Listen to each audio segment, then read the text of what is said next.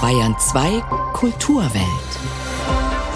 An einem Wochenende, das im Zeichen des Erinnerns und des Nie wieder steht, schauen wir in den Nahen Osten und fragen uns mit der israelischen Autorin Maya Aratyasur, wie man denn eigentlich menschlich bleiben kann nach dem Massaker der Hamas vom 7. Oktober.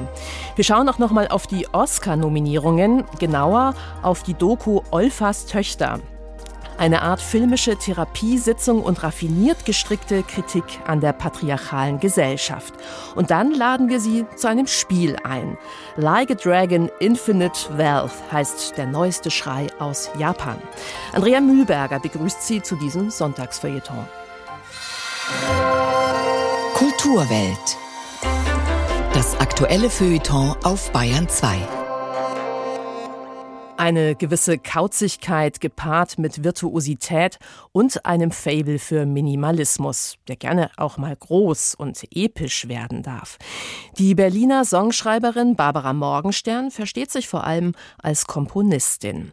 Ob von der Wohnzimmerszene der 90er oder ihren jüngsten preisgekrönten Theaterproduktionen mit Rimini-Protokoll, sie folgt eigentlich immer ihrer inneren Stimme im ungebrochenen Glauben an die Magie der Musik.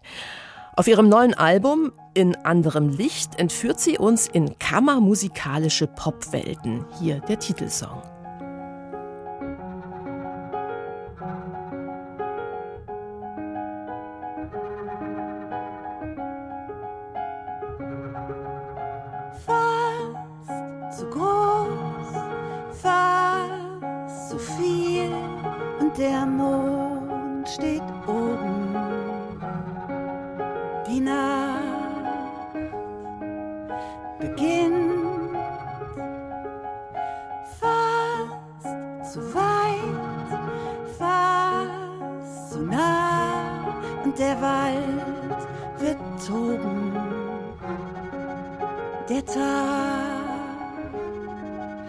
Beginnt.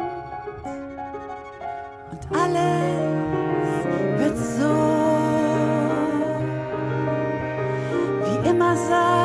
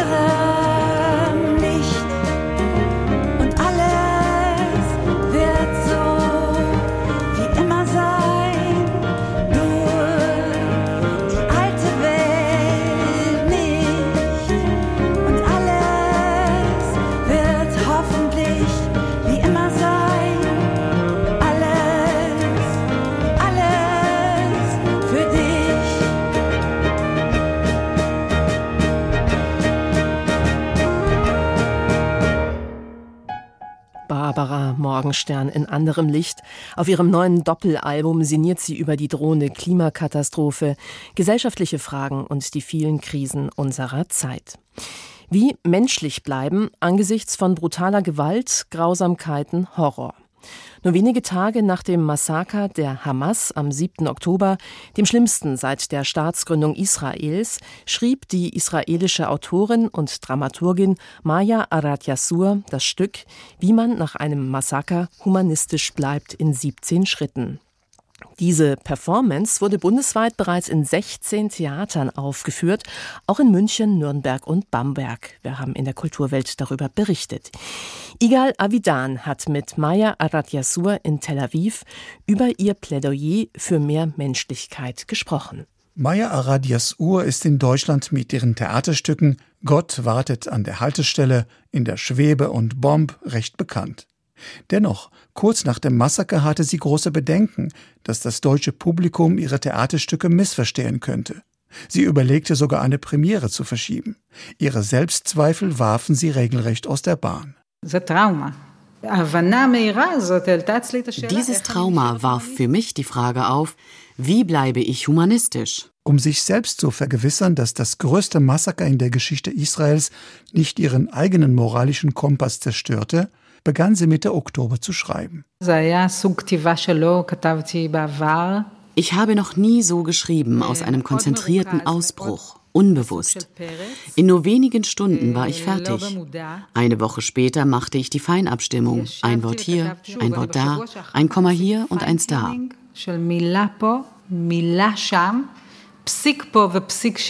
Auf der Bühne liegt eine Frau erst unter einem Tisch, später sitzt sie auf einem Stuhl, während aus den Lautsprechern zwei Prologe zu hören sind. Nachdem Tisch und Stuhl flugs weggezogen werden, wedelt sie mit Händen und Beinen, fällt auf die Knie, seufzt und stöhnt nur noch, während aus dem Off die 17 kurzen Ratschläge gesprochen werden. Der letzte Satz, der als einziger mehrmals wiederholt wird, erwies sich als der schwierigste, sagt Maya Aradias Ohr. Ich habe das Stück an wenige israelische Theatermacher geschickt, die mir politisch nahestehen und die ich sehr schätze. Es war erstaunlich, dass diese liberalen und humanistischen Israelis nicht in der Lage waren, den Text zu lesen. Sie waren traumatisiert und daher nicht aufnahmefähig. 95 Prozent der Worte beziehen sich auf den Schmerz und die Angst der Israelis. Ich sage bewusst nicht jüdische, denn nicht nur Juden wurden getötet. Die wiederholte Erinnerung, dass es auch jenseits des Grenzzauns Mütter gibt, macht weniger als 5 Prozent des Textes aus. Bis heute können die meisten Israelis diesen Satz nicht ertragen. Das Stück heißt, wie man humanistisch bleibt. Wer vorher kein Humanist war, wird wohl auch jetzt keiner sein. Wie bewertet Maya Aradias Uhr ihren spontanen Text drei Monate später? Störte sie, dass er ohne zeitlichen Abstand verfasst wurde? אחד הדברים שהכי הפחידו אותי זה זה שאין לי שום פרספקטיבה על המצב. Der fehlende Abstand bereitete mir damals große Angst. Ich fürchtete zugleich, dass es auch noch einen regionalen Krieg gegen die Hisbollah mit iranischer Beteiligung geben würde. Ich dachte, dass dieses Stück in einem solchen Fall als Zeitdokument mit einer menschlichen Botschaft von Belang bleiben würde, so wie Anne Franks Tagebuch. Aber es war mir nicht klar, ob ich auch später noch hinter dem Text stehen würde. Je länger der Krieg in Gaza andauert, sagt sie in einem Nachgespräch Ende Januar, desto relevanter scheint ihr das Stück. Universell ist es ohnehin. Die Worte Israelis oder Palästinenser kommen nicht vor. Die israelische Premiere von Humanistisch fand Ende Dezember im arabisch-hebräische Theater in Jaffa statt, das Maya Aradias Ur für die dafür geeigneteste Bühne hält. Möchte sie, dass ihr Plädoyer für Menschlichkeit auch ins Arabische übersetzt wird? Das kann sehr interessant sein. Obwohl noch keines meiner Stücke ins Arabische übersetzt wurde, wäre ich sehr dafür. Denn eines unserer Probleme im Nahen Osten ist, dass wir keinen Kulturaustausch mit unseren arabischen Nachbarn haben, nicht einmal mit den Staaten, mit denen wir einen kalten Frieden pflegen. Ich stelle mir ein Festival wie das Theatertreffen des Nahen Ostens vor mit gegenseitigen Besuchen. Das heißt für mich Frieden. Am Staatstheater Nürnberg kommt, wie man nach einem Massaker humanistisch bleibt, in 17 Schritten nächsten Mittwoch wieder auf die Bühne, und zwar als Lesung. Rezensionen, Gespräche, aktuelle Berichte aus der Welt der Kultur auf Bayern 2. Diese Woche wurden die Oscar-Nominierungen bekannt gegeben, was uns sehr freut. Sandra Hüller ist nominiert als beste Hauptdarstellerin. Barbie-Darstellerin Margot Robbie dagegen wurde ignoriert in der gleichen Kategorie und auch Barbie-Regisseurin Greta Gerwig ging leer aus. Aber Ken, alias Ryan Gosling, der darf sich Hoffnungen machen auf einen Oscar als bester Nebendarsteller. Im Netz wird darüber breit diskutiert. Viele sehen nämlich in dieser Auswahl ein bewusst antifeministisches Statement. Andere Nominierungen gehen da gerade etwas unter und deswegen wollen wir jetzt noch mal etwas detaillierter reden über einen Film, der auch vom Kampf gegen das Patriarchat handelt und der seit einigen Tagen auch bei uns im Kino zu sehen ist. Olfas Töchter, ein Film aus Tunesien, nominiert in der Kategorie Bester Dokumentarfilm. Und bei mir im Studio ist jetzt BR-Filmexpertin Bettina Dunkel. Tina, was macht Olfas Töchter denn so besonders? Also was bei dem Film sofort auffällt, das ist die Form, die filmische Umsetzung. Olfers Töchter ist nämlich kein klassischer Dokumentarfilm, sondern eine sogenannte Doku-Fiction. Und zu sehen sind also dokumentarische Aufnahmen und gespielte Szenen. Das ist für sich schon mal ungewöhnlich, war aber für das Thema des Films geradezu unumgänglich. Denn Olfers Töchter erzählt die tragische Familiengeschichte einer alleinerziehenden Mutter aus Tunesien und ihrer vier Töchter. Die beiden Jüngsten, die leben noch bei der Mutter Mutter, also der im Filmtitel genannten Olfa. Aber die beiden Ältesten, die haben sich vor knapp zehn Jahren dem Islamischen Staat angeschlossen und waren 2015 an den Terroranschlägen in Tunis beteiligt. Was genau mit ihnen passiert ist, das erfährt man lange Zeit nicht. Was aber sofort klar ist, sie haben eine klaffende Lücke in dieser Familie hinterlassen und eben diese Lücke füllen zwei Schauspielerinnen, die in den Spielszenen zusammen mit Olfa und ihren beiden echten Töchtern agieren. Und in diesen Szenen werden unter anderem Momente aus der Vergangenheit nachgestellt, die Gründe liefern könnten, warum die beiden älteren Töchter sich radikalisiert und dem islamischen Staat angeschlossen haben.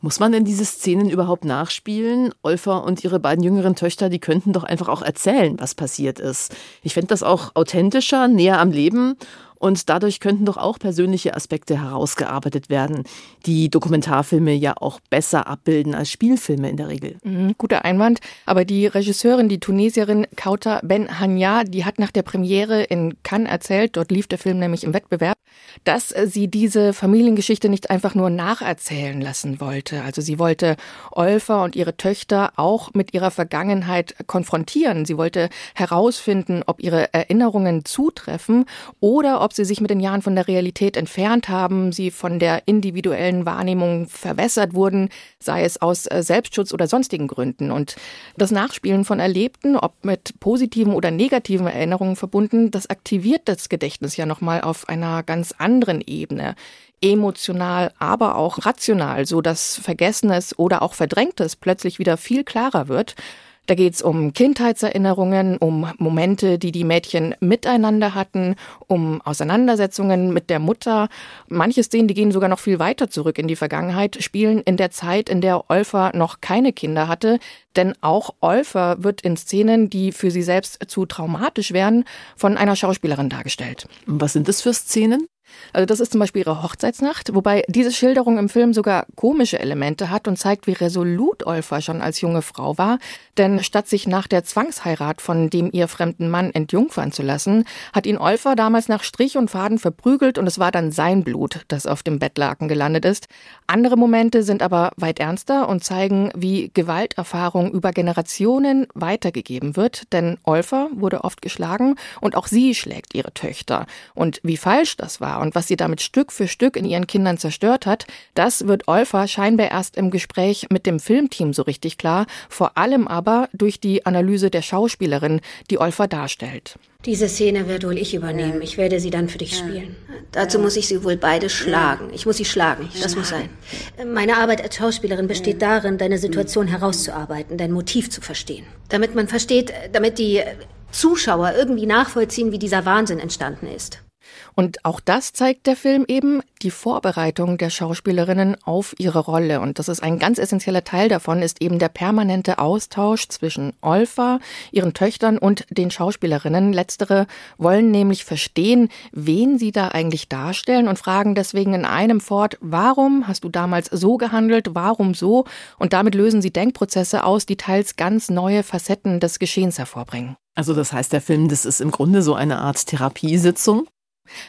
Auf jeden Fall, ja, aber eben nicht nur, denn auch wenn es in Olfers Töchter um eine Familiengeschichte geht und die Kamera diesen Mikrokosmos nie verlässt, eher wie ein Kammerspiel aufgebaut ist und sich nur in den wenigen, übrigens sehr ästhetisch gestalteten Räumen bewegt, in denen gedreht wurde, im Endeffekt ist der Film auch das Abbild einer patriarchalen Gesellschaft, in der Frauen weniger wert sind als Männer, in der sie sich unterordnen müssen und in der sogar eine so selbstbewusste und willensstarke Frau wie Olfa, die sich früh hat scheiden lassen und ihre Töchter bewusst alleine erzogen hat, nicht ausbrechen kann aus dem Gedankenkorsett, in das sie von klein an gezwängt wurde. Das wird zum Beispiel in diesem Dialog zwischen Olfa und ihrer Darstellerin unangenehm klar. Du bist einfach, ich sag mal, besessen von Sünde. Allah gab dir vier Töchter. Ich habe nicht drum die gebeten. Hölle für dich. Ja, und es war eine Tragödie. Ich mag keine Mädchen. Ich wollte niemals vier Töchter. Ah, ich verstehe. Ihre Körper stellen für dich eine Gefahr dar. Sie sind gefährlich. Körper? Nein, nein, nein. Nein, nein, bitte. Der Körper ist einzig und allein dazu da, Privateigentum einer einzigen Person zu sein. Das Ehemann. Ja, ihre Ehemänner. Aber warum denkst du, dass ihre Körper jemandem gehören sollen, den sie noch nie vorher gesehen haben? Solche introspektiven und intimen Gespräche, die gibt es in Olfers Töchter jede Menge. Die sind entlarvend, stellen die realen Personen aber nicht bloß, sondern führen den Frauen auf der Leinwand, aber auch dem Kinopublikum vor Augen, dass selbst ein Leben in vermeintlicher Freiheit ein gigantisches Gefängnis sein kann. Jetzt würde mich natürlich noch interessieren, ob es am Ende auch eine Antwort auf die Frage gibt, warum sich die beiden ältesten Töchter denn radikalisiert haben. Mm. Naja, im Endeffekt geht es ums Ausbrechen, aber die Antwort, die ist natürlich viel komplexer, weil der Film wie ein sehr kleinteiliges Puzzle ist, das man konzentriert fertigstellen muss und sollte, weil es sich wirklich lohnt und zeigt, was für faszinierende Erzählmöglichkeiten der Dokumentarfilm als Genre zu bieten hat. Unter anderem deshalb ist Olfers Töchter auch nominiert für einen Oscar in der Kategorie Bester Dokumentarfilm. Am 10. März werden die Oscars vergeben und Olfers Töchter können Sie sich schon vorher bei uns in den Kinos anschauen. Danke, Bettina Dunkel, für diesen schönen Filmtipp. Gerne. Und jetzt noch einmal die Komponistin Barbara Morgenstern mit Dein Name aus ihrem neuen Album In anderem Licht. Schreib ihn auf, den Stein der Weisen, Wort für Wort, und so wird's bleiben.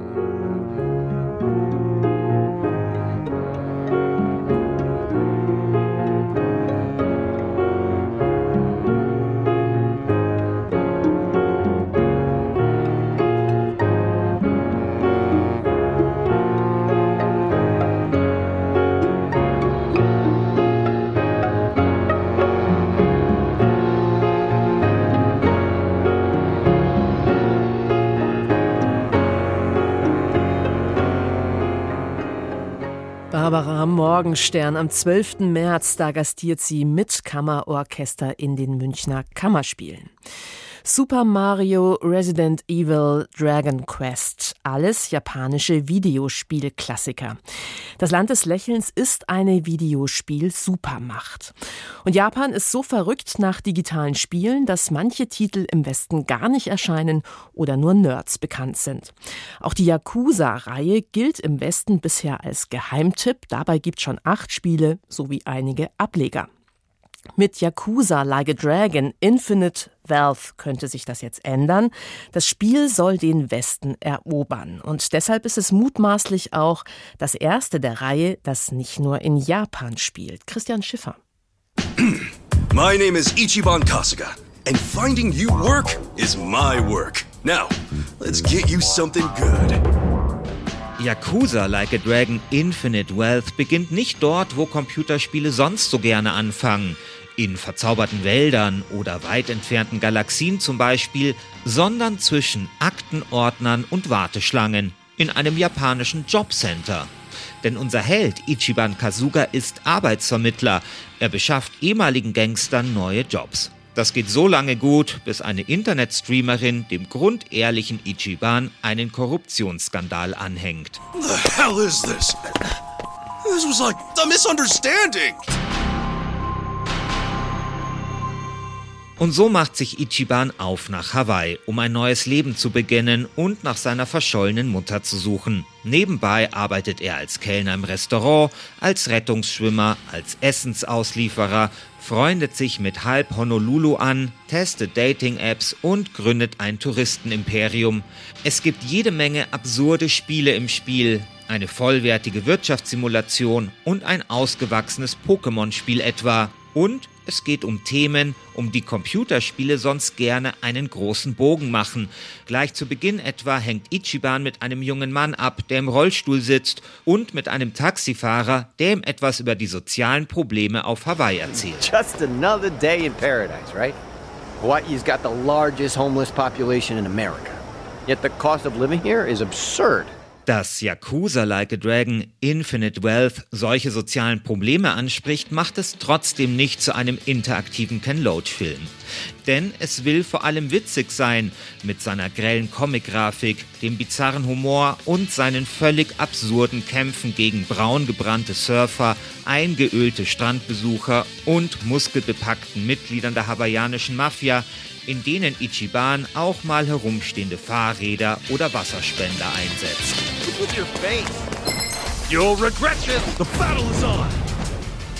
Das neue Yakuza-Spiel produziert in einer Tour absurde Situationen und Dialoge. Etwa wenn Ichiban nach einer durchzechten Nacht im Adamskostüm am Strand aufwacht und minutenlang ganz zufällig Sonnencremetuben, Cocktailgläser und herumliegende Volleybälle den Blick des Spielers auf seine primären Geschlechtsorgane verstellen. So, you just woke up on the beach out of nowhere. Balls swaying in the breeze. Oh shit! Oh no freaking way! What the hell's going on? Das alles macht Yakuza Like a Dragon Infinite Wealth zu einem ziemlich abgedrehten und ungewöhnlichen Computerspiel, das gerade deswegen möglicherweise einige hassen, aber die allermeisten lieben werden. So eben erschienen Like a Dragon Infinite Valve.